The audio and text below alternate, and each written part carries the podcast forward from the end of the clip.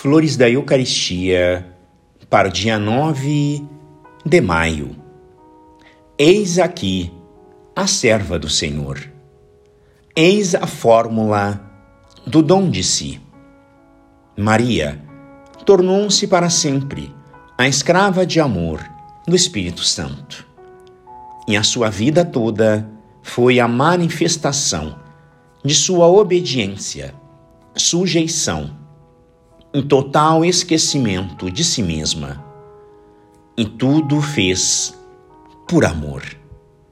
Daí ser chamada a mãe do belo amor, do amor que ama a Deus por Ele mesmo por causa de suas perfeições e belezas, e porque é o princípio e o fim de tudo.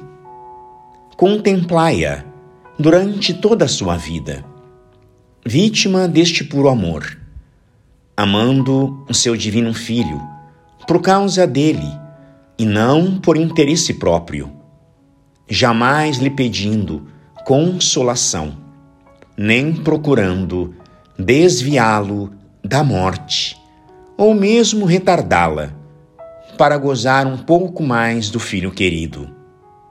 Ao contrário, acompanha-o ao Calvário, para sofrer com ele, disposta a substituí-lo, se o Pai assim quisesse, e até mesmo a imolá-lo para obedecer as ordens da justiça divina. É que Maria não pensava em si mesma, dava amor por amor. Graças e louvores sejam dadas a todo momento a um Santíssimo e Diviníssimo Sacramento. O Senhor esteja convosco, Ele está no meio de nós por intercessão do coração imaculado de Maria.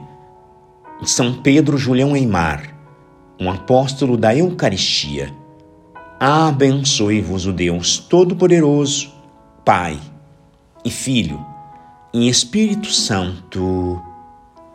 Amém.